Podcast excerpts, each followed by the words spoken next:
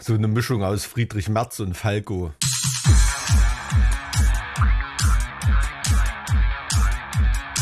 Zart wie Kruppstahl.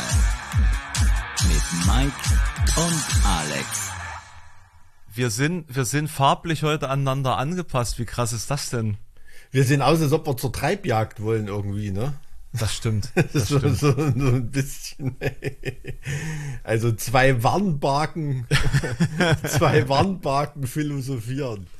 Oh, naja, das ganze wir. Grau dort draußen, da kannst du ja versuchen, selbst ein bisschen Farbe in die Welt zu tragen. Das ist mein Ansatz. Ja, ja, ja na, da hast du ja recht. Be bekanntermaßen. Ja, ich bin ja für, für gute Neuigkeiten, bin ja zuständig. Ja Ach so, du bist jetzt so ein Chaka. Chaka, wir schaffen das. PMA-Philosoph. Ich weiß nicht, kriegt man da noch so gute Laune bei den Leuten und Themen, mit denen du dich beschäftigst? Also naja, ich weiß nicht, jetzt so nach einer Woche Friedrich Merz, ob ich da so... Hm. Also tatsächlich bin ich, ähm, man möchte schon fast sagen, positiv gestimmt nach den bisher feststehenden Ergebnissen der Midterms beispielsweise. Ne? Also das ist, es ist so scheiße alles, dass selbst das positive Neuigkeiten sind wie das gelaufen Ey, ganz ist. ehrlich, Alter, dieses Land, das ist, äh, weiß ich nicht, die, die, die, die könnten, also die würden innerhalb, äh, weiß ich nicht, innerhalb von 25 Minuten strategische Atomwaffen, was weiß ich, äh, äh, in der, in der Atmosphäre haben oder in der Stratosphäre oder sonst wo, aber äh, es schaffen, Wählerstimmen auszuzählen innerhalb von einer normalen Zeit. Es ist völlig unmöglich. Ne? Also dieses Land ist, äh, Erinnert mich immer mehr an die Sowjetunion der 50er, 60er Jahre. Ganz, ganz große technische Einzelleistungen und der, Recht, äh, der Rest äh, des, Staat, des Staates, der kippt immer mehr immer mehr in Feudalismus, ähm, Idiotentum und ähm, absoluten unteren Durchschnitt ab. Ne? Also das, dieses, dieses Feudalismus-Thema ist tatsächlich was, was nicht nur da, wird ja auch mehr, mehr oder weniger bei uns immer deutlicher. Und ich habe heute zum Aufstehen quasi, ich wollte ein bisschen müde beim, beim Aufstehen und dachte mir, okay, ich äh, lasse den Tag mal ruhig angehen und habe mit einem Buch meinen Tag begonnen und zwar mit einem Buch, bei dem es um die Ausflüchte von Tech-Milliardären geht. Also die Zukunftspläne ähm, Ach so, und, äh, Ausflüchte ja, genau. im Sinne von äh, Arche-Style so. Genau. Und ähm, da äh, das äh, Intro, das ich jetzt quasi gelesen habe, da geht es darum, der ähm, Autor ist ein ähm, ja ein Humanist in dem Sinne, so bezeichnet er sich, und äh, Marxist was an sich, weiß nicht, ob das funktioniert, wie war Marx und Religion. Ich glaube, das geht mit dem Humanismus nicht, aber wir brauchen Amerikanern nicht erklären, dass Marxismus nicht das ist, was sie denken. Auf ähm, Stammtischniveau sagt man ja, äh, Marx hat ja die, die Gedanken der Bibel eigentlich nur mal aufs Menschliche runtergebrochen und ähm, aufs Glücklichsein. Aber wie gesagt, also heutzutage da, über Marx zu, zu, zu philosophieren, halte ich da, immer für unfair. Darauf, darauf wollte ich nicht hinaus. Ich wollte eigentlich nur hinaus, äh, darauf hinaus, dass er ähm, als äh, Mensch der Beratung im Hinblick auf technologische äh, Entwicklung und ähm, ähm, ähm, zukünftige gesellschaftliche Prozesse, also der sozusagen berät und ähm, äh, Vorträge hält und dafür ähm, eingeladen wird, dass, dass er eben von einer Gruppe von Tech-Milliardären und, und Investoren eingeflogen wurde in so einen äh, super Luxus-Retreat in der Wüste, wo er dann eben Fragen beantworten durfte, wie beispielsweise, wie erhält man eine soziale Hierarchie aufrecht nach dem Zusammenbruch der Gesellschaft durch den Klimakollaps, wenn, wenn ja Geld keine Rolle mehr spielt. Ja? Und wie, wie geht man mhm. da am besten mit um? Und sollte man den Wachen, den Wachsoldaten dann so ein äh, Halsband umlegen, dass die quasi ihren, ihren äh, Chef nicht angreifen können und solche, solche Geschichten. Also das ist das Niveau, auf dem da Milliardäre, die sich gerade ihre Bunker irgendwo in Alaska gebaut haben, da sich unterhalten möchten über die Zukunft. Ja, das spielt bei, ja, bei, bei allen, bei allen staatlichen Planspielen spielt das auch eine Rolle, ne? Soldatengeld. Aber das ist, aber das also ist sie verrückt. ja was haben, woran sie glauben können. In der DDR zum Beispiel wurde diskutiert, ob man als Soldatengeld die Forumchecks, die im, im Umlauf waren, genommen hätte, um damit Soldaten zu bezahlen. Also wenn jetzt nach einem Zusammenbruch des Währungssystems, ich weiß nicht, ob man heute vielleicht den Sanifair-Bon als Soldatengeld nehmen wird, oder ich habe keine Ahnung. Das, das ist klar, ne? Also da geht vielen Leuten ähm, der Arsch auf Grundeis. Also wenn ich eine meiner Lieblingsbands Sodom im Song Ausgebombt, ähm, haben kaum zu fressen, Gold ist nichts mehr wert, ähm, eine Textzeile Da hat der große Philosoph Tom Angel Ripper, ähm, wer kennt ihn nicht, ähm, da natürlich auch schon entscheidende Fragen gestellt, auf die Milliardäre erst heute gekommen sind. Ich wollte nur sagen, diese, dieser ähm, Bericht liest sich einfach wie so ein dystopischer Roman. Krass, spiegelt ey, aber die, oh. die Realität, Re genau, das schüttelt's einen im Endeffekt. Das schüttelt's einen, ja. Apropos, ja, ja vor allem. Mike. Hm. Ja. Hello. Hello, ja, sorry. Hello. 11 Uhr 11, das haben wir ja hier völlig, ver, völlig, völlig verlabert. 11 Uhr 11. Äh, war, war deine Krawatte schon abgeschnitten oder? Nee, das ist nee. da äh, äh, Weiberfastnacht. Ach nee, das ist Weiberfastnacht, ne? Also dieses ganze Knopfdruck-Humoristentum, das ist eh nicht so meins, aber ich kenne eigentlich auch nur Leute, die immer sagen, also auf Knopfdruck lustig sein, das kann ich gar nicht. Und dann sehe ich sie immer besoffen zwischen den Funkmariechen rumliegen auf irgendeinem Dorfsaal. Ich verabscheue ähm, Fasching so sehr, das glaubst du gar nicht. ja, na, unsere mitteldeutsche Seele hat da, glaube ich, so keinen so allzu großen Anteil dran. Das ist, glaube ich, auch eher so ein, so ein katholisches Relikt noch ein bisschen. Ja. In, in unserer Ecke ist das richtig groß. Jedes Dorf hat einen Faschingsverein. Das ja, ja, gut, Faschingsverein schon, schon auch, ja, aber wir reden da jetzt nicht von Rosenmontag oder irgendwie sowas, dass das jetzt hier ein Flächenbrand ist wie doch, in Köln oder so. Doch, doch, wir haben einen großen Umzug äh, in Halle. Ja, hier in Bad Berka zum Beispiel gibt es auch einen, äh, äh, einen jährlichen Umzug oder so, aber das kann man ja jetzt nicht mit dem Rosenmontag in Köln vergleichen mein, mein, oder so, mein oder Opa, mit dem Fasching in Schleusingen oder sowas. Mein, mein Opa war irgendwie 25 Jahre Büttenredner. Alle Achtung. Alle Achtung. Und was, wie hast du dich so zurechtgefunden in so einer privilegierten Familie? Naja, also das größte Privileg war, dass ich deswegen alle Fips Asmussen-Kassetten hatte. Davon habe ich natürlich prof ähm, ähm, profitiert. Ne? Da konnte ich als Kind natürlich die ganzen flotten Sprüche raushauen. Also ein Vierteljahr lang nicht mehr zitiert hier im Podcast für Fips Asmussen. Ne? Also muss man, muss man ehrlich sagen. Also was würde der wohl heute dazu sagen? Er hätte bestimmt die entscheidenden Lösungen parat. Also, ja, also ich, ich es, es ist, glaube ich, besser, dass Phipps Asmussen keine, keine Takes mehr zu politischen Ist-Situationen von sich geben kann. Das, äh, ich habe irgendwie die Befürchtung, das würde seinem, seinem Erbe irgendwie, dass er generell schon recht schwierig ist. Hm. Ja, ein bisschen aus der Zeit gefallen. Man hätte den mal nochmal ins, weiß ich nicht, nach Leipzig ins Coney Island buchen sollen. Oder ähm, also irgendeine Podiumsdiskussion, das wäre bestimmt lustig geworden, ja. Aber ja, die Zeiten sind vorbei, aber man kann ja auch noch, weiß nicht, gibt ja noch nicht ganz so wild, aber ich, ich glaube jetzt ja Jürgen von der Lippe oder so, der könnte da sein äh, 80er Jahre Programm auch nicht mehr durchziehen. Ne? Da, da weiß ich nicht. Ich kenne mich mit hm. Jürgen von der Lippe tatsächlich nicht so aus. Da bin ich. Naja, war auch schon früher immer einige Altherrenwitze dabei. Ne? Hm. Aber naja, gut, ist nicht so ist nicht ganz so. Äh, äh, erzähl mir mal, ich habe nur gesehen, du hattest, du hattest dich mit Friedrich Merz befasst. Ist er dir jetzt irgendwie sympathischer oder? Ich hatte mich Anfang des Jahres schon mal mit Friedrich Merz. Ach äh, stimmt, das lag auf Halte bei dir, ne? Genau, das war, naja, ja. dann ist ja ein bisschen was passiert, geopolitisch. Hm. Und dann war, also Friedrich Merz sieht das sicherlich anders, aber für mich war dann die Relevanz dieser Personalie erstmal ähm, zweitrangig. Und da dachte ich, jetzt äh, ist vielleicht äh, mal Zeit, weil er doch sehr viele Dinge gesagt hat äh, in den letzten Wochen, dass man ihm da noch ein bisschen Aufmerksamkeit widmet. Aber mhm. ja, es ist, in dem Sinne ist es ja nicht überraschend oder nichts Neues. Ich glaube, wir alle können den relativ gut einschätzen und er macht ja auch daraus kein Hehl.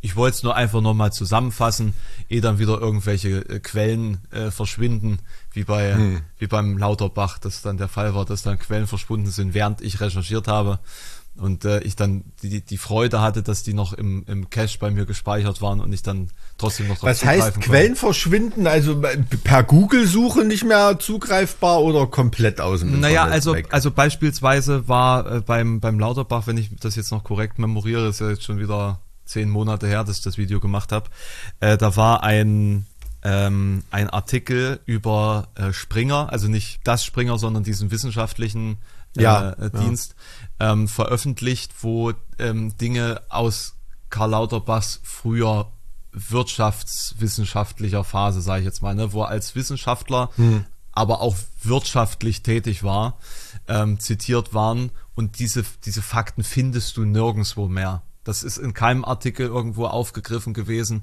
und dieser hm äh, dieser Artikel bezog sich dann wiederum auf andere Quellen, die auch nicht mehr aufzufinden sind, vermutlich nur noch in richtigen Archiven. Und äh, das war dann schon ganz interessant, das zu haben, weil man das dann so selten irgendwo nochmal, ja, also man findet dann immer mal so Anspielungen da drauf und dann denkst du dir so, hä? Aber ich finde dazu nichts. Und dann fand ich eben eine Quelle, die da ganz sinnvoll ähm, war, aber die verschwand dann von Springer in der Zeit.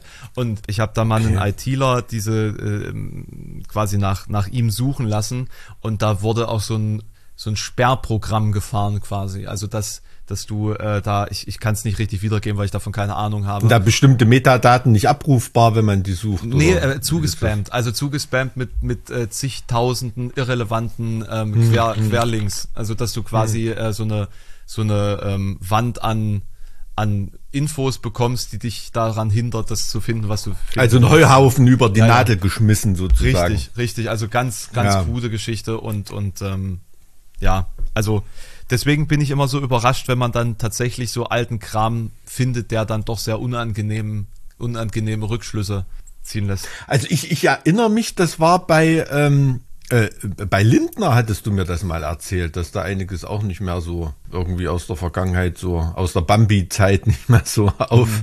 auffindbar war. Ähm, gibt es darüber Artikel oder Erkenntnisse, wer sowas wie macht? Sind das, ähm, sind das dann also ich glaube. Ähm, PR-Agenturen, wo man sich so einen Service einkaufen kann oder wie läuft das? Ich glaube, es gibt gezielt, also es gibt Agenturen, die sich darum kümmern. Die das hm. auf juristischer, aber eben auch auf, auf, nee, also größtenteils auf juristischer Ebene sozusagen bearbeiten das Thema. Und ich glaube, hm. bei ähm, Karl Lauterbach war das in dem Zuge, muss man das auch äh, mit seinem ähm, Ministerposten verknüpft sehen. Also dass da direkt von staatlicher Seite äh, gegen die natürlich auch existierende Desinformation und, und Hetzkampagnen gegen ihn, dass da dementsprechende Maßnahmen äh, durchgeführt hm. wurden. So, was natürlich hm. schlecht ist, wenn dann die Informationen verschwinden, die man dann doch mal noch finden sollte. Ja. Hm, also weil, da, weil das, was da passiert ist, hat der IT-Dealer zu mir gesagt, das ist nichts, was man so als Privatperson macht, das sieht schon organisiert aus nach einer ähm, nach einer Gegenaktion sozusagen. Mhm. Aber also so richtig Ahnung habe ich davon nicht. Ich habe das nur mal einschätzen lassen in dem Fall und äh, hatte das, glaube ich, auch im Video so ein bisschen versucht zu erklären. Interessant. Das ist ja interessant. Interessant, ja, und ähm, ja, wie soll man heutzutage auch über, über irgendjemanden was erfahren? Ne? Man googelt. Ich denke, ich denke mir halt auch irgendwie in Zukunft, ähm, also man kann sich, glaube ich, gefühlt alles erlauben, wenn man dem ein bisschen Zeit lässt und die Spuren verwischen kann. Hm, hm. Weil wenn, wenn man sich so anguckt, durch welchen Wust an Skandalen sich der eine oder andere schon durchge, durchgewühlt hat und trotzdem noch steht, dann, naja. Ja, das ist ja, ja, also entweder, entweder die im Internet enthaltenen Skandale mit anderen Infos übertünchen oder zu den mhm. Skandalen so viele Skandale drüber machen, als dann eher so Bolsonaro, Trump, ähm, Patent, ne? dass das andere gar nicht mehr ins, ins Gewicht fällt irgendwie. Ne? Ich habe gestern also. äh, die Folge äh, bei Kurt Krömer gesehen mit HC Strache. Oh! hm. Das war auch so ein Fall. unfassbar, unfassbar. Also der ist ja auch völlig schmerzfrei gewesen. Also, oh, also ich weiß nicht, wenn ich äh, will da niemandem Unrecht tun oder so, aber müsste ich in irgendeinem Film eine unsympathische Koksnase darstellen oder so. Würdest du den einladen, glaube ich. Ja, also wäre so, weiß ich nicht, so der Habitus, den ich da, den ich da hätte, irgendwie so eine, so eine Mischung aus Friedrich Merz und Falco und noch, noch ein bisschen, noch ein bisschen AfD-Idiot mit drin. so, das wäre, ähm, da, da kommt dann, glaube ich, sowas wie der Strache bei raus. Kurt, Kurt Krömer hat ihn als linken Flügel der NSDAP bezeichnet. der linke Flügel der Nationalsozialisten. Ne? Man weiß, auf welcher Seite da schwingt der Flügel. Das ist ja, ähm, das wird ja auch immer von ähm, nicht äh, werden ja nicht müde äh, zu betonen, ne, ähm, Populisten und Rechtspopulisten, ähm, dass Nationalsozialisten auch Sozialisten waren. Ne? Dass sie ja links waren, genau. Ja, völliger Humbug. Das, das aber ist, das ähm, ist schon, schon eine krasse Ver, Verzerrung. Das Wort, äh, das Wort kommt halt äh, da drin vor. Nee, aber kannst du nicht vorstellen, wie oft ich, also wie oft ich sowas in Diskussionen äh, zu hören bekomme. Das ist wirklich Ähm, das interessiert die Leute dann auch gar nicht, dass das schon tausendmal ausdiskutiert ist oder irgendwie sowas. Da ist, Ist, immer. ist das ein neues Thema? Weil ich habe das Gefühl, Nö. dass das jetzt irgendwie so plötzlich ein neues, ähm, ein neues Verschwörungsnarrativ ist. Mm, Also ich kann mich da, kann mich dran erinnern, ähm, nee, also da habe ich wirklich schon vor vier, fünf Jahren drüber diskutiert mit Leuten, ohne jetzt irgendwie eine geistige Voraushut zu sein oder irgendwie sowas. Das war damals schon eine landläufige Diskussion, glaube ich, ja. Na, dann, dann Aber- wird mir das gerade erst ein bisschen. Äh, Ja, Auf- also ich war, also vielleicht liege ich auch falsch, aber jetzt so nach äh, den noch geltenden geschichtlichen Erkenntnissen hat sich ja Hitler in irgendwelchen Villen mit Industriellen getroffen und nicht in irgendwelchen besetzten Häusern und da in einem Plenum diskutiert mit einem basisdemokratischen Anspruch. Aber vielleicht liege ich falsch, ich weiß es nicht. Also es ist ja, es sind ja unsichere Zeiten. Ne? Naja. Sei Mike, es drum. Mike, wie geht's dir eigentlich? Du wirkst gerade so ein bisschen, ähm, weiß ich nicht, äh, mit, mit einem Gedanken woanders vielleicht, so ein bisschen. Nee, also ich dachte jetzt gerade, du willst an, an, drauf anspielen, dass ich nicht, äh, nicht so ganz gesund aussehe gerade. Das habe ich auch ja. gerade festgestellt hier in meinem Zoom-Bild. Das ist aber nur das hässliche Neonlicht hier in meinem Büro. Ich habe hab mir gerade kurz ein bisschen Sorgen gemacht. So. Ähm, ich habe nicht so eine so eine Fleischthekenausleuchtung wie du hier ähm, streamfähig. Natürlich nicht. wo alles, wo alles zulegen. wo alles frischer aussieht, als es ist. Aber mit dem Gedanken woanders, ja, na, also, wie soll ich sagen, von der juristischen Beschäftigung her war gestern hat schon ganz schön reingeknallt. Da kam irgendwie aus der, aus heiterem Himmel so ein, ähm, das ist immer das Lustige, da kommen immer Verfassungsgerichtsbeschlüsse äh, aus heiterem Himmel. Äh, kam gestern einer an, der schon im September beschlossen wurde. ähm, dass zum Beispiel jetzt im, im Thüringer Wald äh, das Totalverbot von Windrädern äh, für erklärt wurde vom Bundesverfassungsgericht. Ähm, das sorgt dann natürlich bei einem Ministerium, was für Umwelt und Energie zuständig ist, dann schon für ein paar extra Gesprächsrunden. Ne? Das ist klar. Interessante Zeiten auf jeden Fall. Da, das äh, habe ich gerade ein bisschen da, ähm, da, damit zu tun gehabt, weil ich da auch äh, Interesse halber mit mehr beschäftige. Und ansonsten, ja, Tourvorbereitungen habe ich auch auf der Bandseite. Ne? Soll es ja dann im, im Januar, Februar losgehen bei uns mit HSB und Trivium. Also man merkt auch an Ticketverkäufen, dass die Leute da jetzt mehr Zutrauen bekommen. Ja, das ist schön. Von daher, ja, ist einiges vorzubereiten, ist viel, viel im Kopf. Ja, auf jeden Fall. Aber ist jetzt nicht, dass ich während ich da hier rede, darüber nachdenke. Also dazu bin ich, bin ich auch gar nicht in der Lage. So, also da ist Multitasking bei mir überhaupt nicht. Ach, Also jetzt ich stellst du dein Li- Licht aber wieder unter den Chef. Nee, ohne Scheiß, nee, nee, also das ist äh, ganz oft ein Vorteil. Also ich habe wirklich so Konzentrationstunnel, ne? Also wenn mich da jemand von der Seite anquatscht, kriege ich auch nicht mit. Ist aber auch ein Grund, warum ich oft von meiner Frau angeschrien werde. äh, verdientermaßen, äh, weil ich dann weil ich dann halt gar nichts mitkriege. Ne? Mike, wenn pass doch da- mal auf hier! ja, na, die, die hat, die hat zum Glück nicht so, einen- so einen ganz, einen ganz üblen Thüringer Einschlag.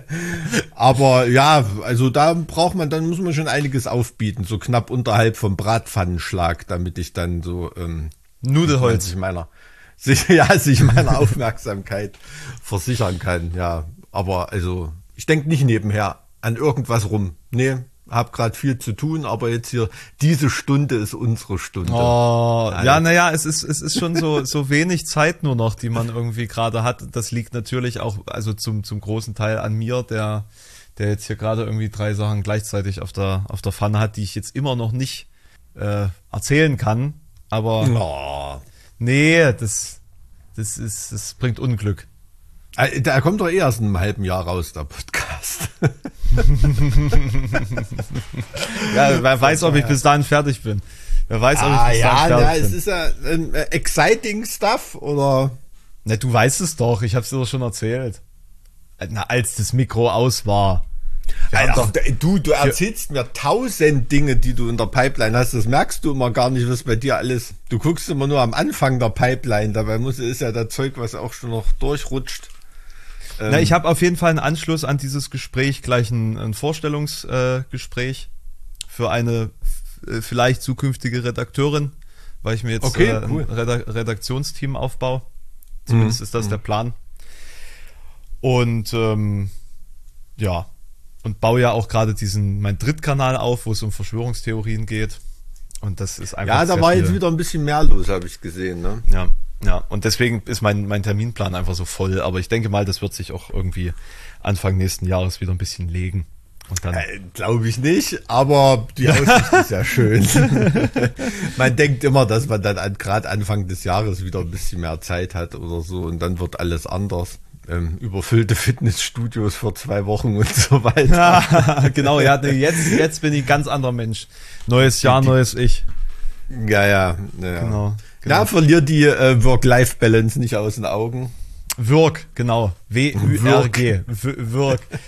Mike, was ist denn eigentlich das, das, Thema, das übergreifende Thema des heutigen Podcasts? Wir müssen, wir müssen doch irgendwie den Leuten eine Struktur bieten, an der sie sich festhalten können. Hm. Mich hat gerade besonders aufgeregt, also da war jetzt im Deutschlandfunk jetzt gerade eine Diskussion, da kannst du bestimmt äh, super mitreden über die Situation in deutschen Kindertagesstätten. da bist äh, in diesem Expertengespräch du der größere Experte, möchte ich sagen. Äh, es ist, es ist wirklich, äh, es ist Hanebü. Also es ist sehr, sehr schön. Wer, wer will, kann sich das da mal irgendwie in der, in der Deutschlandfunk-Mediathek anhören. Also es ist ein sehr, sehr schönes Beispiel dafür für, für dummes Gelaber und ähm, wie gleichzeitig die die Recherche und die Art und Weise, was dort wie erzählt wird und so offenbart, warum es so scheiße aussieht in den Kindertagesstätten, weißt du? Also da erzählt da irgendeine eine Trulla was davon, ja, aber wir haben dann so viele neue Studiengänge implementiert, speziell darauf zugeschnitten ähm, und Rahmen und Förderpläne erstellt und bla bla bla, ne? Und die Kindergärtnerin steht so im Kindergarten mit drei vollgeschissenen Windeln und fünf Kindern zu viel, die ihr da irgendwie an der Backe hängen und sagen, ja, mein Kollege, der studiert hat und eigentlich hier stehen sollte, da sitzt sich lieber in einem Ingenieurbüro ein Arschplatt und schreibt für euch Perspektiv- und Rahmenpläne und Förderrichtlinie, weil er keinen Bock hat, hier an der Front zu arbeiten. Ne, bei, unter den Bedingungen. Ähm, Wahnsinn. Also das hat mich gerade äh, echt so ordentlich ins Lenkrad beißen lassen. Ähm, als ich hierher geeilt bin, um den Podcast mit dir zu machen. ähm, das äh, ist jetzt nicht natürlich das übergeordnete Thema des, des Podcasts, aber das hat mich gerade so, so aber richtig angeschoben. Ne? Was Und, waren da ähm, so eure persönlichen Erfahrungen im, im Punkto äh, Überforderung oder, oder ähm, ähm, also Überforderung, also die, die äh, Leute, die dort arbeiten im Kindergarten, die also die haben eigentlich kein Mitleid nötig, aber die können einem wirklich leid tun. Also man hat wirklich mitunter das Gefühl, dass da nur versucht wird, ohne einen Notarztwagenruf äh, von morgens bis abends zu kommen. Ne? Mhm. Und wenn ich mir dann vorstelle, du hast irgendwie, bist Kindergärtnerin und kommst dann heim und hast selber noch zwei, drei Kinder. Also gehst quasi im Kindergarten, aus dem Kindergarten in den Kindergarten und holst deine Kinder ab, ist für mich völliger Wahnsinn. Also mir war schon immer schwierig vorzustellen, wie eine eine Physiotherapeutin äh, eine Partnermassage macht abends zu Hause oder so, aber äh, das ist dann nochmal noch mal ein anderes Level vom beruflichen und privaten Gleichlauf, den man eigentlich nicht als gesund betrachten kann. Ne? Ähm, ich weiß auch hm. nicht, ob man dann in seiner Freizeit wirklich noch Bock auf Kinder haben kann. Eben. Aber vielleicht, ich, ich, ich wie gesagt, ich habe den Beruf nie ausgeübt. Vielleicht hm. ist das ja auch was völlig anderes mit den mit den eigenen Kindern oder so. Ich weiß es nicht, aber wenn ich aus dem Ministerium komme oder so, ich setze mich nicht zu Hause hin und lese EU-Verordnung. äh, genauso. Ach nicht? Genauso also das hätte ich dir jetzt auch zugetraut, Mike. Ach komm. Genauso, genauso setze ich mich, setze ich mich nicht, wenn ich von der Tour komme, direkt zu Hause hin und spiele Gitarre. Ne? Also äh, weiß nicht. Ähm, auf jeden Fall, auf jeden Fall spielt da etwas rein, was in dieser dieser Gesellschaft, in diesem doch sehr äh, auch äh, als kinderfreund äh, unfreundlich zu bezeichneten Land äh, nach wie vor eine große Rolle spielt. Und das ist die nicht äh, Wertschätzung von von Erziehungsarbeit. Ja, also zum ja, einen absolut. auf Seite von von ähm, quasi äh, Frauen, die zu Hause bleiben oder generell Erziehungsarbeit übernehmen. Äh, und zum zum anderen eben Be Beispiel aus meiner äh, beruflichen Perspektive der Unterschied zwischen den Gehältern für Grundschullehrer und für mhm. Gymnasiallehrer. Und mhm. ich persönlich muss sagen, ich habe mich damals für Gymnasiallehramt entschieden, weil mir völlig bewusst war, dass ich das, äh, dass ich Grundschule nicht verkraften würde. Äh, rein, rein äh, äh, emotional. Weil die Schicksale, äh, du hast ja quasi jedes Kind in der Grundschule. Sprich, aus prekären Verhältnissen, aus, aus ähm, gewalttätigen Verhältnissen, ähm, aus, also alle, alle ohne Filter. Und Gymnasium ist halt wirklich so dieses, wir warten jetzt mal vier Jahre ab, also ganz böse gesagt. Und die schweren Fälle sortieren sich sowieso aus bis dahin. Also du kaufst nicht den Sack Bruch im Werksverkauf bei Halloren, sondern die Selektion packen immer. Das stimmt nicht. Ich fahre Wenn- wenn tatsächlich ich mal Werksverkauf und hol den Bruch. Das ist, das stimmt nicht. Das ist genau andersrum, weil es viel spannender ist. Aber, aber das ist kein, äh, keine äh, emotionale Berg- und Talfahrt. Ja, ob die Schokolade jetzt äh, äh, aus Versehen gemischt ist oder oder quer quer gebogen, ähm, das das belastet mich Aber emotional bezogen nicht. auf Kinder es sind, ist ja alles süß, sowohl bei der Schokolade als auch bei Kindern. Nee, ich, ich weiß, weiß haargenau, was du meinst. Und das ist natürlich auch, wenn man schon bei Gymnasiallehrern einen, einen Lehrermangel äh, äh, feststellt im Moment, ne? Ist das natürlich kompletter Wahnsinn, was dann auf den anderen Ebenen noch stattfindet oder so. Ne? Also ich habe einen, hab einen Kumpel, der ist ähm, Realschullehrer für Mathe oder so, als das irgendwann in der Schule äh, beworben hat, der äh, Direktor hat gedacht, der will den verarschen. Das ist irgendein Scherzanruf oder so, wie äh, studierter Mathe-Reallehrer, weißt du? ähm, naja, nee, ist, hm, da sind wir ja auch wieder bei Friedrich Merz. Ähm, Okay, ja. Was die, da? was die Bezahlung ähm, von Jobs angeht, also dieses, dieses sich drüber aufregen, dass jetzt auf einmal ähm, auf soziale Transferleistungen angewiesene Menschen zu viel bekommen und sich deshalb Arbeit nicht mehr lohnt, da hat ja Für 56 Euro, ne? Irgendwie. ja, da hat ja auch äh, Söder heute wieder seinen bayerischen Rinderschädel aus dem Fenster gehangen und irgendwas geblökt. Fränkisch ne? bitte, Fränkisch. Fränk ja gut, ja, Der ja politisch, bayerisch, ähm, wie soll man sagen, ähm, ethnisch Un- wo man als Thüringer so oft als Sachse klassifiziert wird, sollte man den Unterschied schon machen, da gebe ich, gebe ich recht. Also sagen wir mal, Söder ist ein Franke, aber labert wie ein Bayer. Ne? So Es ist, nee, es ist, es ist halt total unredlich. Es ist total Und, unredlich. und, und das ist, das ist doch kompletter Wahnsinn, da einfach nicht mal auf die Idee, ich meine, das wissen die ja, dass die Leute, die arbeiten, zu wenig verdienen und nicht die nicht arbeiten, zu viel kriegen, ne?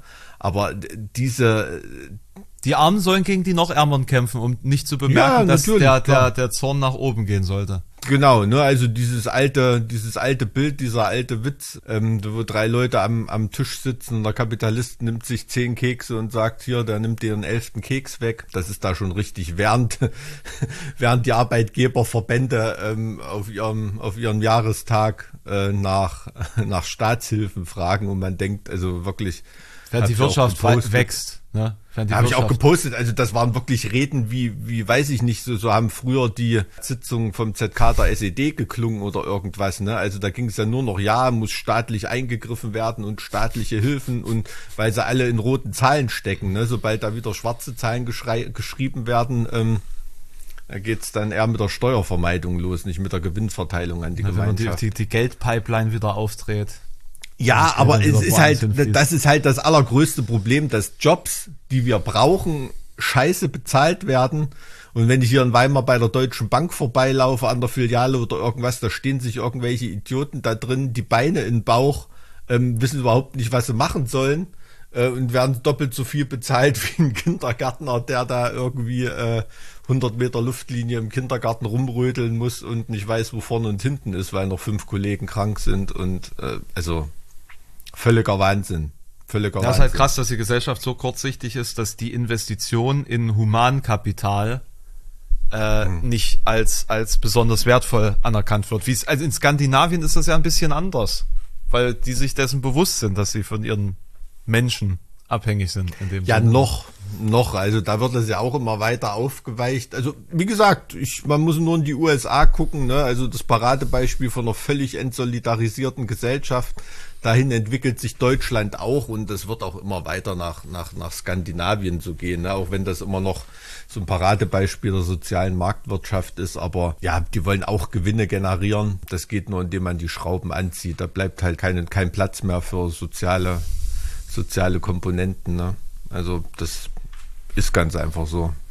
Aber wahrscheinlich, ich weiß nicht, würden Dividenden äh, nur im 10-Jahres-Rhythmus ausgeschüttet oder so, dann würde man vielleicht auch äh, langfristiger denken und nicht immer nur jährlich. Mhm und die kurzfristigen Gewinne einstreichen, dann würde ich überlegen, oh, mal gibt das volkswirtschaftlich Sinn, bei der Schule einzusparen, wenn ich dann äh, den Jugendarrest in fünf Jahren äh, bezahlen muss für denjenigen.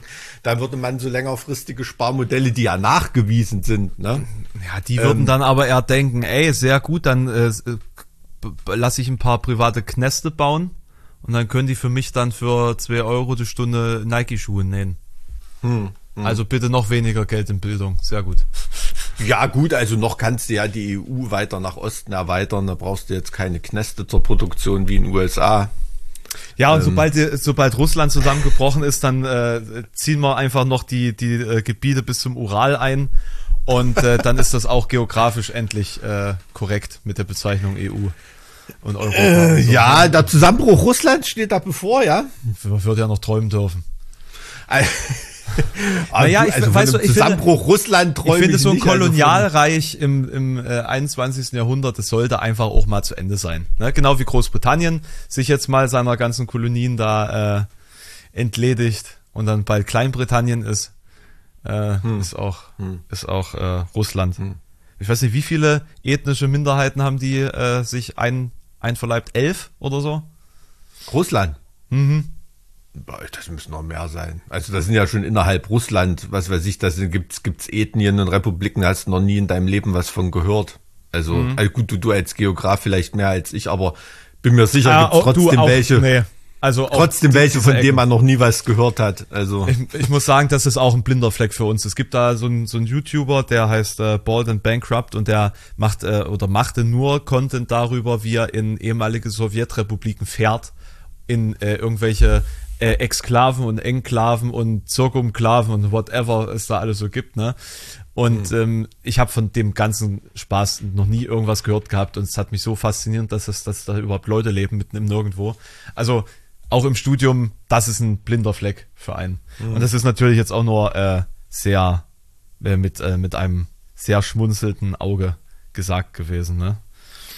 Also ich hatte auch mal äh, wo war das denn in, in, in, in Erfurt im Stadtmuseum? Da gibt es irgendwie noch aus der, glaube ich, aus der Zeit, als Napoleon dort aufgelaufen ist. Also muss ich, ich glaube, es waren paschkirische Bogenschützen, hatte der dabei irgendwie. Da hatte ich auch noch nie in meinem Leben was von gehört und die waren wohl bekannt dafür, dass sie als Kundschafter und ähm, also wirklich, wirklich krass. Und das gibt's wohl da eine Gegend, die heißt Paschkirien, gar nicht so weit weg von Moskau, wie man denkt. Ist schon, ist schon krass. Aber äh, ich habe gestern, vorgestern diese eine Pressekonferenz oder dieser Pressetermin von äh, Sergei Sorowikin, den neuen Oberbefehlshaber da, das ist ein richtig sympathischer Typ, oder? Hm. Also hm. ist ein richtiger Sonnenschein, wenn man den so sieht.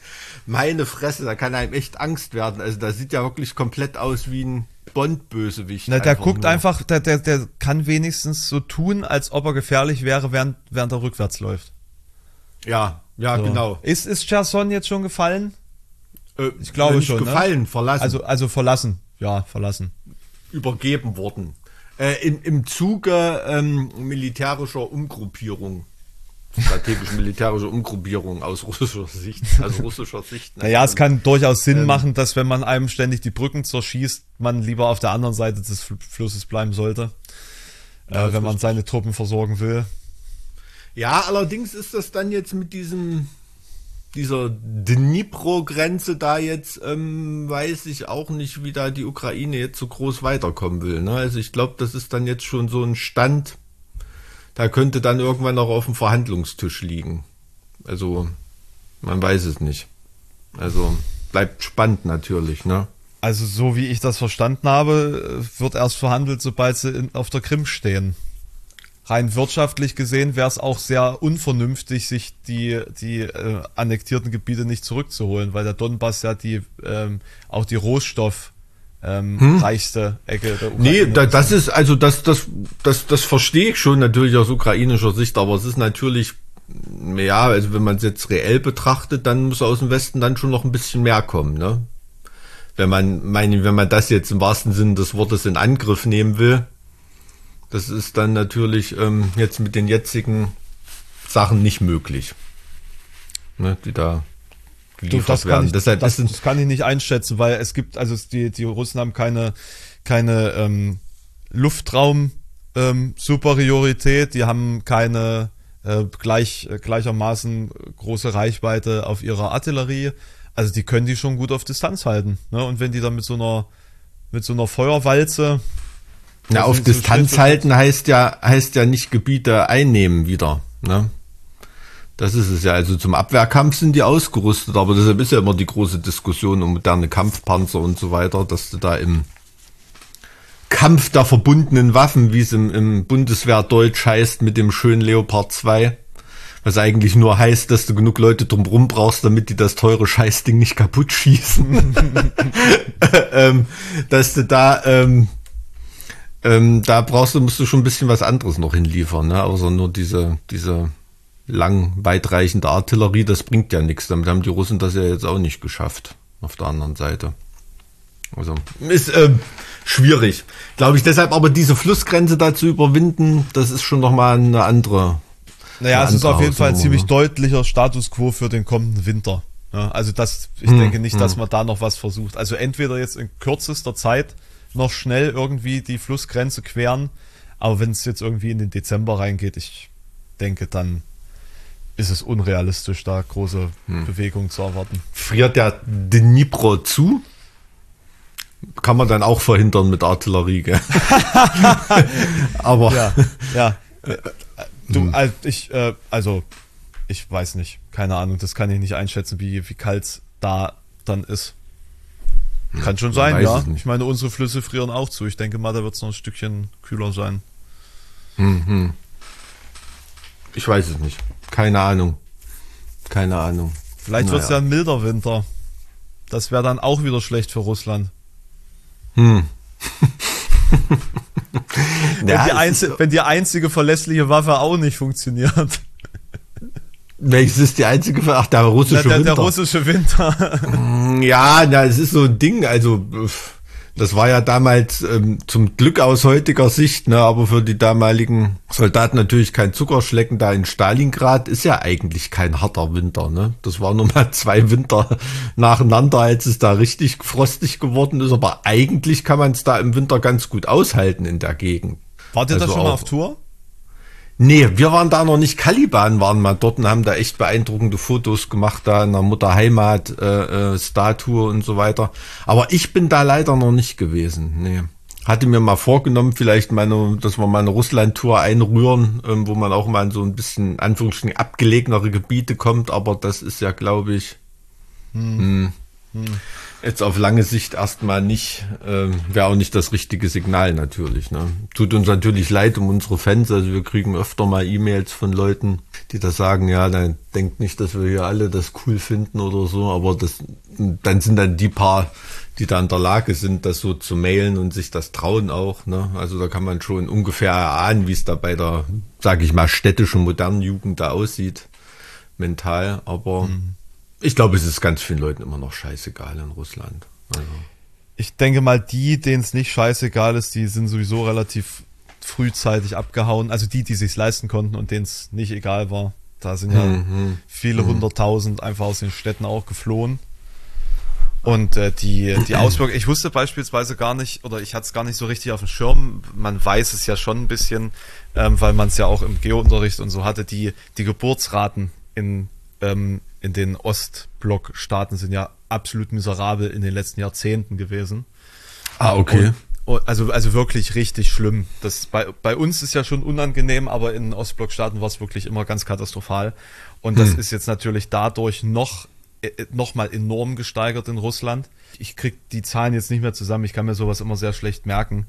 Aber die haben ein so drastisches Bevölkerungsproblem, dass Ökonomen davon ausgehen, dass dieses ganze Land auch einfach zusammenbrechen könnte unter dem Generationswechsel. Okay, krass. Und dass, dass, dass, äh, dass es sogar ähm, Stimmen gibt, die sagen, dass dieser Krieg zwar natürlich irgendwo so diese strategische Komponente hat, aber schon alleine das Verschleppen von Millionen von Menschen und Kindern aus der Ukraine wichtig für die Wirtschaft Russlands ist, um die Bevölkerung wieder hoch zu, also also nicht hoch, aber quasi aus, auszugleichen, diese, diese Entwicklung. Aber werden da Millionen verschleppt? Ja, ja. Ja, ja. Millionen, echt? Naja, und beziehungsweise die, die eingegliedert Vertrieben. worden sind und, und eingegliedert worden sind. Ne? Ach so, Das, hm. also das ist ja quasi, das ist ja jetzt alles Russland. So. Ja, ja, ist- ja. ja. Werden zigtausende verschleppt und dann sind noch hunderttausende integriert und zusammen sind es Hm, irgendwie, was weiß ich, wie viele es sind. Ich, ähm, ich kann dir mal den, äh, den, den Beitrag. Ähm, ich wollte damit nichts relativieren. Ich war jetzt nur geschockt von Nein, so, nein, nein, nein. von so einem es ist- Ausmaß. Ne? Es ist auf jeden Fall, es ist auf jeden Fall heftig. Ne? Auf der anderen Krass. Seite muss man sagen, die verheizen ja gerade zeugungsfähige Männer äh, Hm. zu, zu bald 100.000 an der Front. Ne? Und äh, Hm.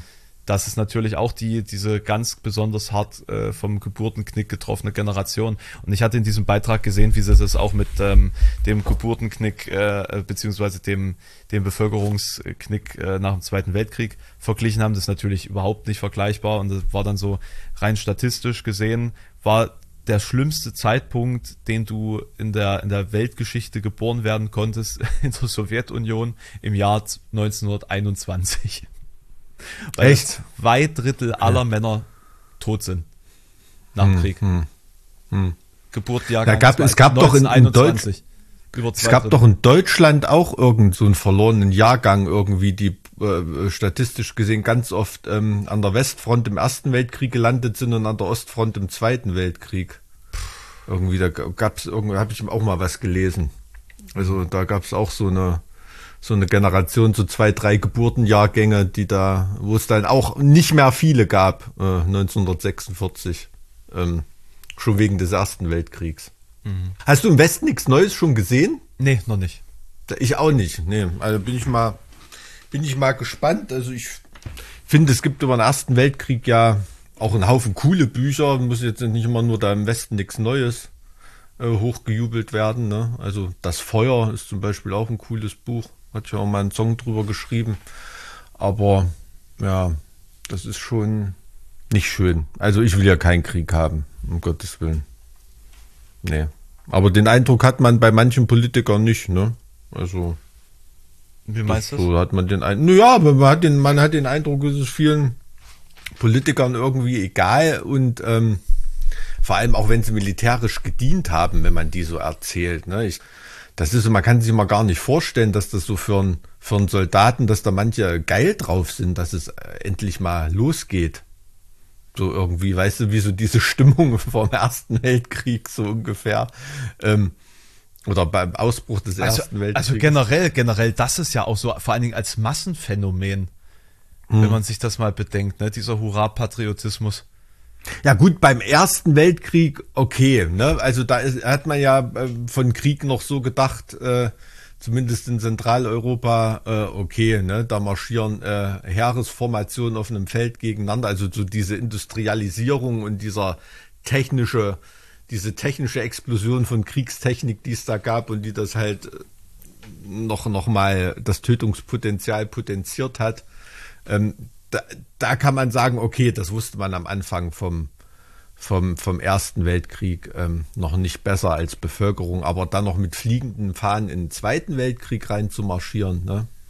Also das finde ich, ist Wahnsinn. Und, und solche Tendenzen dann bei manchen Leuten heute wahrzunehmen. Ne? Also ich kenne einige Bundeswehrsoldaten, die da gesagt haben, ja, den Russen, den muss man richtig Eier zeigen und so weiter. Ne? Und ähm, stimmt ja auch ein bisschen, ne? dass die eine andere Sprache nicht verstehen, aber och, ich bin da immer so ein bisschen, äh, ja, wie soll ich sagen, also sehr besorgt. Ne? Sehr besorgt, dass da Leute Leute äh, Landstriche und Menschen riskieren, mit denen sie selber nichts zu tun haben. Und das ist auch immer ein großes Problem, finde ich, bei der US-Bevölkerung, wie die, Die riskieren ja Kriege nix, unterstützen ja. und so weiter. Ne? Also auf eigenem Territorium hm, hat da lange kein Krieg mehr stattgefunden. Ne? Also Ich sag mal, das Bürgerkriegsniveau äh, oder Risiko in den USA ist jetzt nicht gerade gering. nee, also wenn zerlegen nicht, die sich wieder selber. Aber äh, meinst du wirklich so bürgerkriegsmäßig, dass da, na, wie soll man sagen, feste Allianzen gegeneinander kämpfen? Also ich habe da eher so einen Eindruck, das wäre dann immer so ein regionales äh, Guerilla- und Bandentum irgendwie so. Ähm, Man, man hat ja da, auch als es damals mit, mit Trump und dem Sturm aufs Kapitol und so weiter, da hat man ja schon immer einen Eindruck gehabt, das waren auch so, so, so regionale kleine, na, Warlords will man es hm. nicht nennen, aber schon Milizen. irgendwelche auf Milizen ne, und Milizenführer. Irgendwie sowas, ne? Also das ist, ähm, also das wäre nicht, wäre es denkbar, dass eine Bürgerkriegspartei in den USA von Russland und China unterstützt wird? Also wäre ich China oder Russland, würde ich das auf jeden Fall machen. Das wäre, das wäre die Chance schlechthin. Ich meine, das hm. ist doch auch im Endeffekt was, was äh, Russland befeuert oder vermutlich auch China, wenn sie Desinformationskampagnen unterstützen und irgendwelche Botnetzwerke finanzieren, die Social Media Kommunikation äh, hm. westlicher Staaten manipulieren hm. und so. Das, das ist ja ein einkalkuliertes Risiko, sage ich jetzt mal. Aber im völligen ideologischen Gegensatz, ne, das ist ja dieser komplette Wahnsinn, dass in Putins Interesse die Förderung von Rechtspopulisten liegt, obwohl das einzige Narrativ, was im Volk noch verfängt, der Kampf gegen Faschisten und Nazis ist. Ja, also das war doch immer schon irgendwie die, das Werkzeug. Man nutzt also man sagt den Leuten das, was sie hören wollen und dreht es so, dass es für einen passt. Oder, oder umgedreht, man setzt das, was man selber will, bei anderen durch, völlig undogmatisch der eigenen Position. Und das ist dann mhm.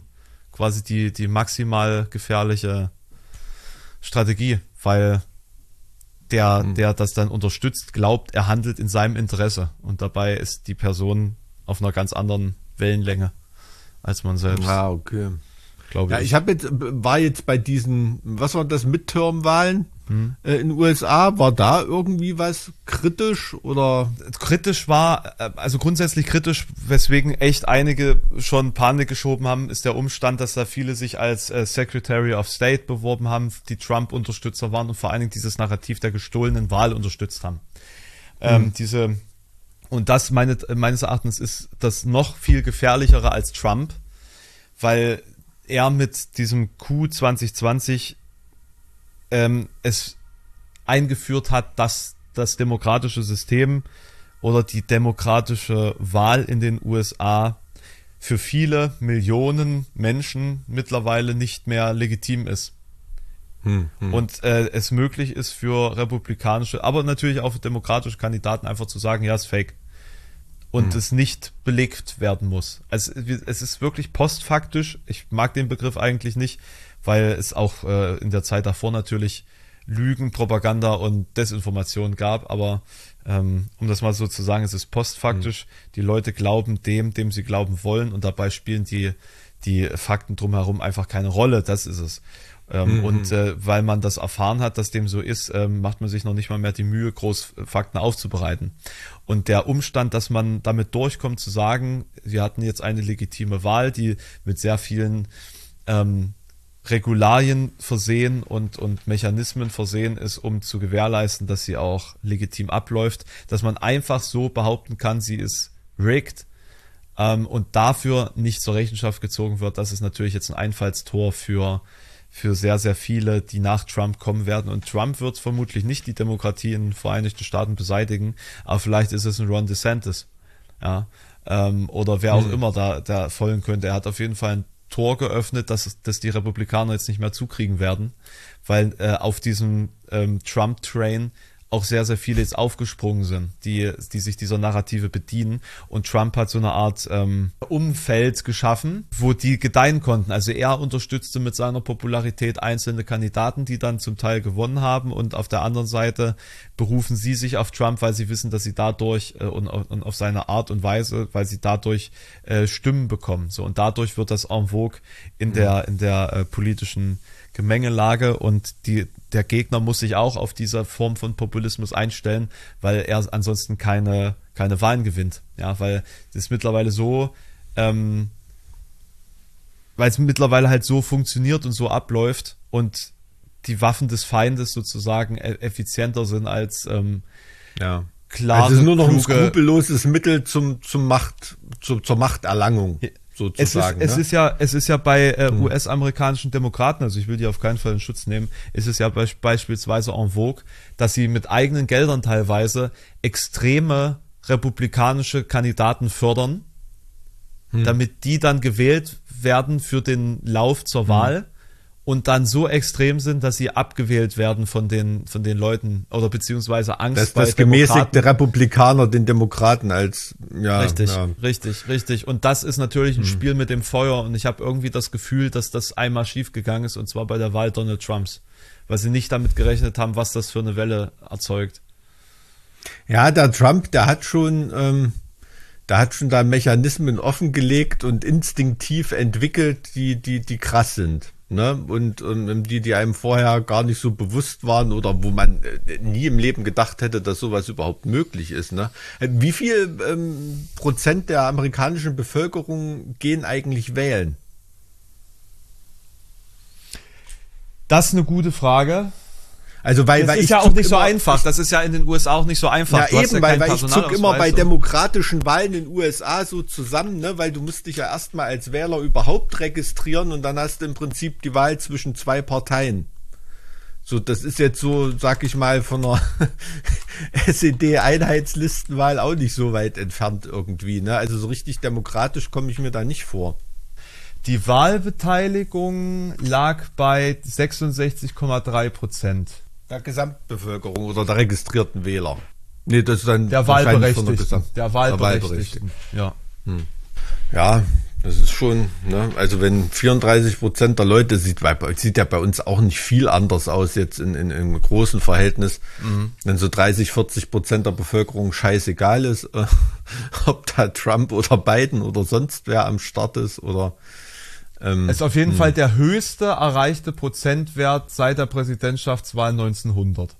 Ja, also weil, weil ich kann mich äh, erinnern, also ich meine irgendwo gelesen zu haben, dass es US-Präsidentschaftswahlen gibt, in denen noch nicht mal 50 Prozent der Bevölkerung überhaupt als Wähler registriert waren oder so, also der Wahl, äh, Wahlberechtigten. Ja, das ist natürlich, ähm, ja, ist das dann wirklich demokratisch? Wa- wa- Was spielen andere Parteien in den USA für eine Rolle? Gar keine, oder? Ich Gar es gibt keine. ja die grüne Partei und so weiter. In Kalifornien hat ja mal eine grüne Kandidatin so ein bisschen für Aufsehen gesorgt, irgendwie, wenn ich mich richtig erinnere. Aber das ist doch alles Mumpitz. Warte mal, ich kann ja, ich kann mal gucken, ähm, was es überhaupt für Parteien in den USA gibt. Ich habe da wirklich keine Ahnung. Also ich habe neulich gelesen, es gibt in Nordkorea eine christliche Partei im Parlament. Was im Parlament? Es gibt ein Parlament von Nordkorea. Ja, na, offiziell. ja, äh, kein Witz. Also es gibt, ähm, In einer Volksversammlung oder was das da ist. ach guck mal, es gibt, es gibt tatsächlich ähm, große Parteien, also die zwei. Und dann gibt es, wenn ich jetzt hier bei Wikipedia einfach die, die Kategorisierung habe, dann gibt es noch die Green Party, die Constitution Party und die Libertarian Party. Hm. Die Libertarian Party hat ein Stachelschwein, sehe ich gerade, als Tier. Aha. So, wie, wie viele Leute wählen denn die Green Party? 2,7 Prozent. Hm. Tja. Und die Constitution Party steht nicht mal was dazu. Statistisch nicht signifikant. So, und die Libertarian Party mit dem Stachelschwein, die hat zumindest 200.000 registrierte Wähler. Was bei einer Be Gesamtbevölkerung von 300 Millionen halt keine. Da muss man sich auch für eine, für eine Partei als Wähler, für eine Partei als Wähler registrieren lassen. Scheinbar. Ja, also ist doch so. Also du lässt dich bei den Republikanern als Wähler registrieren oder so läuft das doch. Also das ist jetzt wirklich Viertelwissen-Podcast, nicht Halbwissen-Podcast wie sonst immer. Aber hm, mit unserem Grundsatz der Geheimheit der Wahl weiß ich auch nicht, ob das so, ob das so wäre. Oh, vom April 2020 bis 3. Januar 2021 war die Partei mit einem Ge Abgeordneten im äh, US-Repräsentantenhaus vertreten. Und zwar Die ehem- Stachelschweine. Nachdem der ehemalige republikanische Abgeordnete Justin Hm. Amash in die Libertäre Partei eintrat. Da, da, da habe ich das schon mal gehört mit den Stachelschweinen. Ja, irgendwas war da. Ist da dann nicht irgendwie rausgemobbt worden, weil da damals irgendwie für diesen Untersuchungsausschuss da gestimmt hat? Trump oder irgendwie sowas war doch da. Das, das kann ich dir nicht sagen, tatsächlich. Naja, egal. Auf jeden Fall haben die auch Aber- Präsidentschaftskandidaten und äh, zwar 2020 und da haben sie Mhm. 1,18 Prozent der Stimmen. Ja, ich weiß nicht, also wahrscheinlich würde ich in den USA eher so eine, äh, ich weiß nicht, die- libertär, wo wir stehen die, sind die noch konservativer als die Republikaner oder noch linker oder was sind das für Heinis? Aber Äh, na, die, die, also ich meine, äh, warte, laissez-faire halt, ne? Hm. Mi Minimalstaat. Ich meine, lib äh, libertär, ne? Also Minimalstaat, also Staat nur, wenn es Defizit-Spending ist. es ist al- also quasi äh, äh, einmal den, den Kapitalismus komplett von der Leine lassen. Ne? Ähm, dann gibt es noch natürlich die Communist Party, die Independence Party of America, ähm, die Modern Whig Party, die New American Independent Party, die Objectivist Party, die Party for Socialist and Libera äh, Socialism and Liberation, die Prohibitionspartei, die hat übrigens ein Kamel als Tier. Okay. Ach, die haben Tiere immer statt Ja, Farben. ja, ja. Nee, die haben doch, die haben doch äh, Elefant und ähm, was ist es? Elefant und Esel. Hm. Ja, es gibt einiges an sozialistischen Parteien, ne? Na gut, also die richtige kommunistische äh, Partei, die wurde ja damals in der McCarthy-Ära ähm, schnell verboten, ne? Es gibt übrigens auch eine Partei, die nennt sich Rent is too damn high Party. ist das Snoop Doggy Dogg Vorsitzender? Das ist auf jeden Fall eine regionale Partei in New York. okay, das klingt so nach Kiffertum irgendwie. hm. Naja, also, äh, also obskure Parteien, das ist ja, da gibt es in Deutschland ja auch einige, ne? Oh, es gab auch die, es gab auch die American Nazi Party. Okay. Der, die haben auch einfach ein Hakenkreuz als Symbol. okay. Und die hingen dem esoterischen Hitlerismus an. Ah, okay. Hm. Also eher so, so, so Himmler-Style. Himmler-Hess-Style. Hm. Naja, äh, gut. was für Idioten. Ey, was es alles für eine Scheiße gibt. Aber es ist völlig Wahnsinn. krank. Nee, die gibt's glücklicherweise nicht mehr. Auch völlig krank, ey. Unfassbar. Ich glaube, war das zur letzten Volkskammerwahl der DDR oder so? Ich glaube, da ist auch die Deutsche Sexpartei angetreten. ähm, mit Dienel, auch eine, Dienel, glaube ich, ein ehemaliger, äh, war auch ein Neonazi. Oh. Hm. Das ist eine komische Kom Kombination irgendwie. Ja, naja, wenn ich mir dieses AfD-Elend im, äh, im Thüringer Landtag angucke oder so, bin ich mir ganz sicher, dass da ganz viele Leute dabei sind, die würden auch in die, ähm, in die kommunistische Partei Nordkoreas eintreten, wenn ihnen das einen Karrierevorsprung verschaffen würde. Ne? Ja. Also das sind wirklich nur ganz knallhart opportunistische Absolut. Nichts, Nichtse, die da. Abs absolut. Da ich habe auch, ich habe auch einen, Freund, äh, der, der ähm, hat in seiner Firma einen, der war vorher bei der FDP Hm. und hat versucht, regionale Politik zu machen und äh, dann kam eben die AfD um die Ecke und da hat er seine Chance gewittert und jetzt sitzt er halt im Stadtrat von irgendeiner, in irgendeiner Stadt als AfD-Politiker und äh, hat sich da jetzt quasi damit seine politische Karriere begonnen. Und Sympathisch. beendet. Super sympathisch. Das hört man immer wieder. Das, und das ist schlimm, dass gerade aus Karrierismus dann äh, solche gefährlichen Institutionen aufgebaut werden. Ohne dass, also, ne, ich will jetzt nicht sagen, dass es besser wäre, wenn das alles überzeugte Nazis wären, aber irgendwie ist es halt. Ja also ich gut, meine- ei- im Umkehrschluss stimmt, ist die Frage eigentlich berechtigt. Das ist einfach ziemlich blöd. Eigentlich Ja. habe ich damit ja ausgesagt, es wäre geiler, wenn der AfD alles überzeugt hat. Das stimmt schon, ja, hast du recht. Ja, aber weißt du, am Ende ist es doch, ist es doch egal, ob es Erfüllungsgehilfen sind, die aus über äh, das äh, nicht aus Überzeugung machen, es aber trotzdem machen, oder ob sie es aus Überzeugung machen. Also ich weiß, es ist halt so. Ja, ja, ja, natürlich, klar. Hm. Also das ist ein Überzeugungstäter, ist ja oftmals noch gefährlicher oder irgendwie, weil er halt nicht mit, vernun mit vernünftigen Mitteln zur Vernunft gebracht werden kann. Ne? Den anderen muss man halt einfach nur den schnöden Mammon und die Karriereaussicht woanders bieten. Ähm, das ist schon klar. Aber ich meine, also ganz im Ernst, wer jetzt in der in einer, in einer Luschenpartei wie der Thüringer CDU es nicht schafft, irgendwie äh, zu glänzen und da nach vorne zu kommen und deshalb zur AfD muss, ähm, weil da das Personal noch schwächer besetzt ist, ähm, da kann keine Qualität äh, anstranden. Ne? Also das ist aber Wer auch nicht verhehlen, also wie gesagt, in Bayern in der CSU, ähm, da sind sicherlich auch nicht äh, alle so glühende Strauß-Verehrer wie äh, unser Markus Söder, sondern auch eben aus Karrieregrund mit einem richtigen Parteibuch ausgestattet. Ne? Das kriegt man ja immer wieder mit. Und es gibt ja einen Haufen Posten, die dann auch mit Parteibüchern besetzt werden, ne? von oberen staatlichen Behörden ähm, wie Arbeitsagenturen ähm, und so weiter. Das sind ja Sachen, die immer politisch besetzt werden. Bestimmte Posten in Stiftungen und, ähm, und so weiter. Ja. Ne? Also da spielt das Parteibuch auch oftmals eine Rolle. Ja. Naja, und auch Seilschaften, ne? Also mit wem geht man äh, strategische Hm. Partnerschaften ein, ne? Und wenn du dasselbe Parteibuch hast, dann bist du ja erstmal automatisch im selben Lager. Ne? Und äh, Hm. hat dann halt auch strategische Vorteile. Ist Ja, ein ja. Denken, ein Denken, das mir sehr fern, äh, fern ist und das ich sehr unangenehm finde tatsächlich. Ja, das würde ich für immer von der Politik fernhalten, weil anders läuft's dort nicht. Ne? Richtig. Weil das ein, ein Bereich ist, in dem nur Leute funktionieren, die so funktionieren. Also da, da irgendwie quer einzusteigen und das aufzumischen, funktioniert nicht. Das fu funktioniert wirklich nur in der absolut destruktiven Variante ähm, des Trumpeltiers sozusagen. Ne? Aber da konstruktiv was zu verändern, das, das, das funktioniert nicht.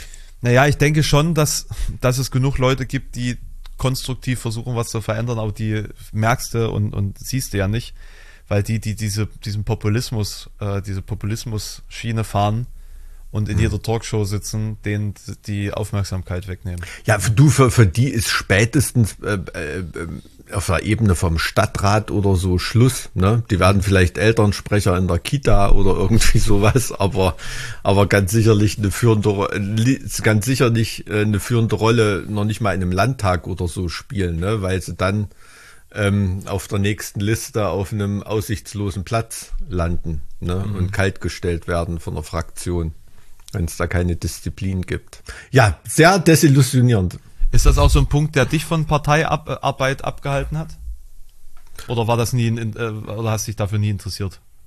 Aktiv jetzt? Mm, Na, also ich habe gemerkt, ich kann also jetzt auch immer noch gerade ähm, effektiver Leute erreichen und überzeugen an, an anderen Fronten als, als mit Parteiarbeit. Also wenn ich einen, einen Text schreibe oder ein Interview gebe, interessiert das sicherlich mehr Leute, als wenn ich da hier äh, Juso-Vorsitzender von Thüringen wäre oder irgendwie. Also das interessiert dann nur Leute, die mich nicht interessieren. Ne? Also jetzt, ähm, sage ich mal, die normale Bevölkerung, bei der was ankommen soll oder so, die, die erreicht man dann als, mehr als politischer Künstler oder so schon, schon weiter. Deshalb, also so, eigentlich schon interessiert, klar. Also besonders zu einer Zeit, als ich noch nicht gewusst habe, wie Politik funktioniert. Ne? Das ist schon richtig, aber Ich, ähm, das, das ist ein guter Punkt. Das ist ein guter Punkt, weil ich glaube, dass viele, die da einsteigen, um etwas zu verändern, das tun, weil sie noch nicht wissen, dass es so läuft, wie es läuft. Ne? Ja, ja, natürlich, klar. Und das ist ja auch immer oft ein Kritikpunkt, sag ich mal, von, mh, von der populistischen Seite, dass, dass viele äh, Leute, die in Parteien in Amt und Würden kommen oder so, nie was gelernt haben oder nie was gemacht haben. Ich glaube, letzten Dienstag oder ich irgendwann äh, kürzlich war so eine Bildzeitungs-Headline, äh, Headline, die war der komplette Wahnsinn. Autohasserin, irgendeine Grünpolitikerin ging es da wieder, diese Autohasserin begleitet den und den Posten oder irgendwas, aber so richtig als, als komplette Headline, ne? als ob das die einzige Qualität dieser Frau ist, dass sie eine Autohasserin ist. Aber ich finde das beeindruckend, wie dumm die Zielgruppe dieser Zeitung wirklich ist. Weil, weil ich meine, was ist das für eine Headline?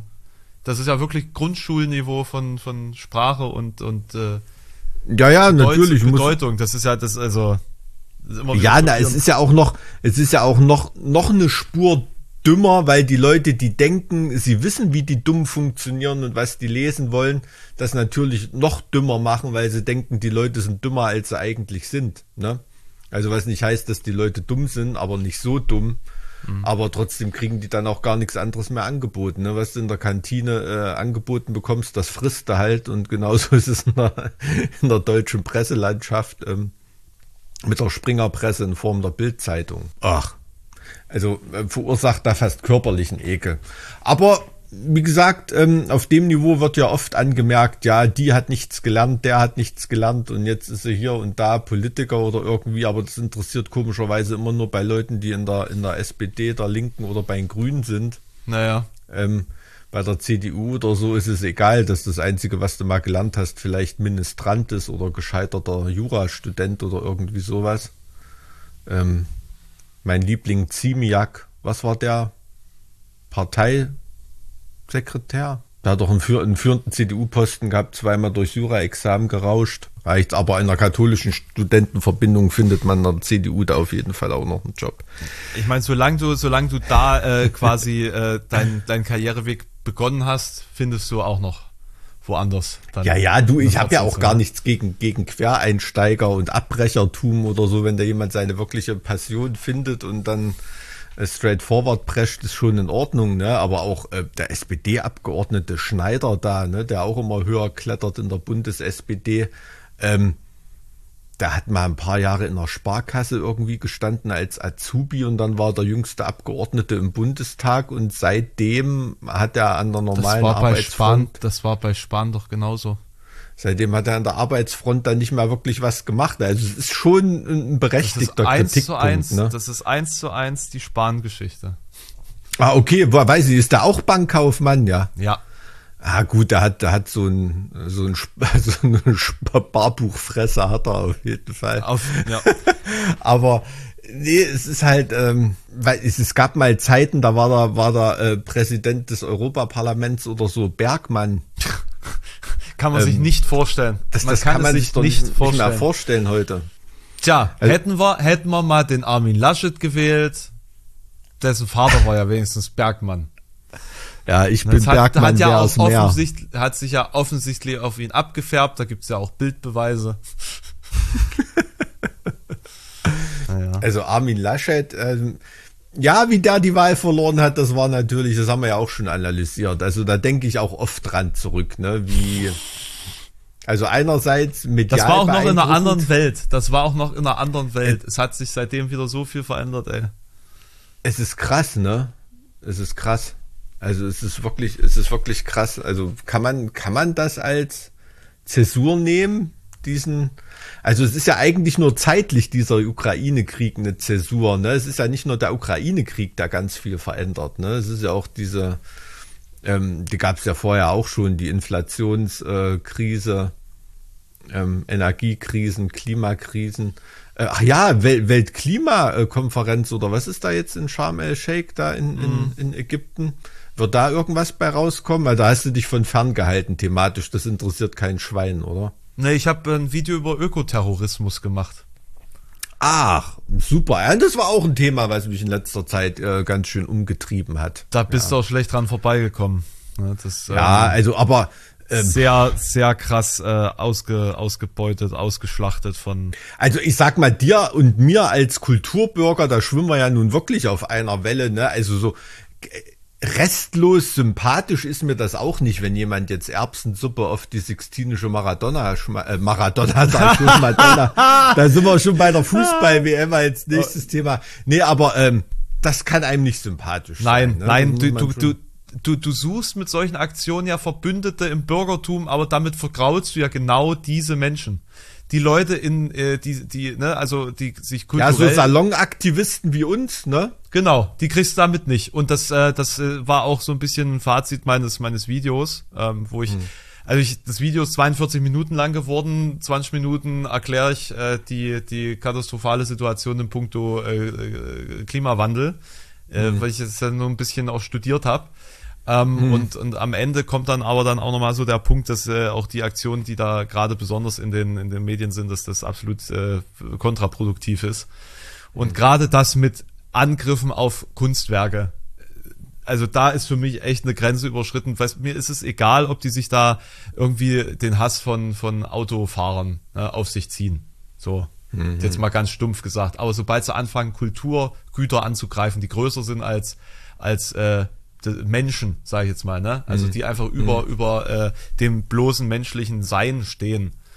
so metaphysischen Wert haben quasi, äh, da, da bin ich auch komplett raus. Ne? Und, ähm, ja, also was mich dabei aufregt, ist ja, dass es, ähm, es ist ja noch nicht mal ein Bildersturm in dem Sinne, dass da äh, ein Kunstwerk mit einer bestimmten Symbolkraft zu der Thematik angegriffen wird. Ach, stimmt, so. ja, Bildersturm ist ja auch eins eurer Weil, Themen. Ich habe ich vergaß. Weißt du, würde, äh, keine Ahnung, also ich, ich könnte es zumindest, ich würde es nicht gutheißen, aber könnte es nachvollziehen, wenn irgendjemand äh, äh, eine realsozialistische Wandkachelei zur Glorifizierung der Atomkraft irgendwo äh, an irgendeinem Haus beschmiert oder oder irgend, weißt, verstehst du, was ich meine? Da kommt der Denkmalschutz und mit dem willst ja. du es dir nicht verscherzen. Ja, also der Denkmalschutz ist auf jeden Fall was anderes als die Museumsaufsicht im Zwinger, klar. Aber äh, Verstehst du, was ich meine? Also das ist, ähm, das, verstehe ich nicht. Ne? Also was, was, was kann da Van Gogh dafür? Ähm, ja, zumal und, der ja also andererseits, also, also zumal ja Van Gogh als als Mensch und als Symbol ja alles andere als Establishment war. Ne? Hm, also hm. naja, naja, dass man so ein Punk irgendwie, ne? Ja, aber, äh, aber trotzdem ist natürlich diese, auch dieser mediale Gleichlauf, wie da über diesen tragischen Radfahrerinnenunfall und so berichtet wurde. Also das hat mir richtig sauer aufgestoßen. Da habe ich in sozialen Medien auch echt lange und üble Diskussionen geführt und so weiter. Ne? Also wie gesagt, jeden, jeden Tag kommen tragischerweise äh, Leute in eine höhere Lebensgefahr, weil äh, blöde Falschparker irgendwo rumstehen oder, oder, oder irgendwas verstopfen. Und auch diese, diese Verkürzung der Darstellung, ne? Also ja. da wurde noch nicht mal irgendwie differenziert, ähm, ähm, dass gar nicht feststeht, ob eine Erhöhung der Lebensgefahr stattgefunden hat. Manche haben noch nicht mal erzählt, dass es nicht um den Krankenwagen ging, der dahin konnte, sondern um ein Spezialfahrzeug, Mike was, weiß, was Mike wegräumen weiß, sollte und sowas. Mike, ne? weißt du, was dein Problem jetzt hier gerade ist? Dass du den nee. Leuten nach wie vor unterstellen willst, dass sie gute Absichten hätten. Du ja, vergisst dabei, ne? du vergisst dabei, dass die dieses Narrativ verbreiten wollen und dass sie das hm. bestätigt sehen wollen. Ja, ja, also dieses Lügen im, im Weglassen. Also, dass das presseethisch immer noch als, als, als legitim oder jetzt immer noch mehr als legitim gibt, um Leuten, die eine vorgefestigte Meinung absondern wollen, einen Trigger zu geben, das hat für mich nichts mit Nachrichten zu tun. Ja, ne? Springer also hat mit Ethik auch nichts zu tun. Also das regt, und das ist nicht nur Springer. Ne?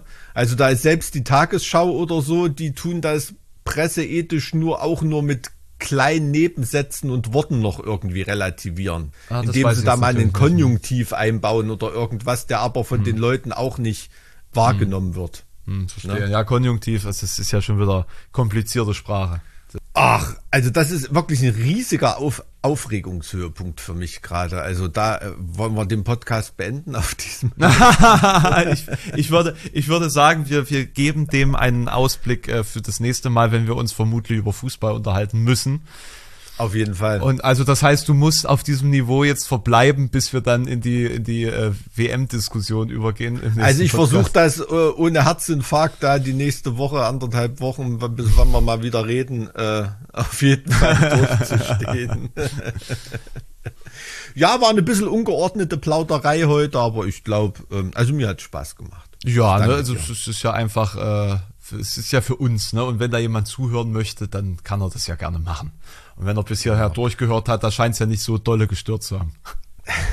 Da wünsche ich dir viel Erfolg bei dem Vorstellungsgespräch jetzt. Das ist ja immer besonders, wenn man da auf passiver Seite ist, als äh, jemand, dem sich vorgestellt wird, ähm, auch immer eine ganz große Frage, ob es erfolgreich ist. Ne? Das ist ja, ähm, ähm, wird immer vergessen.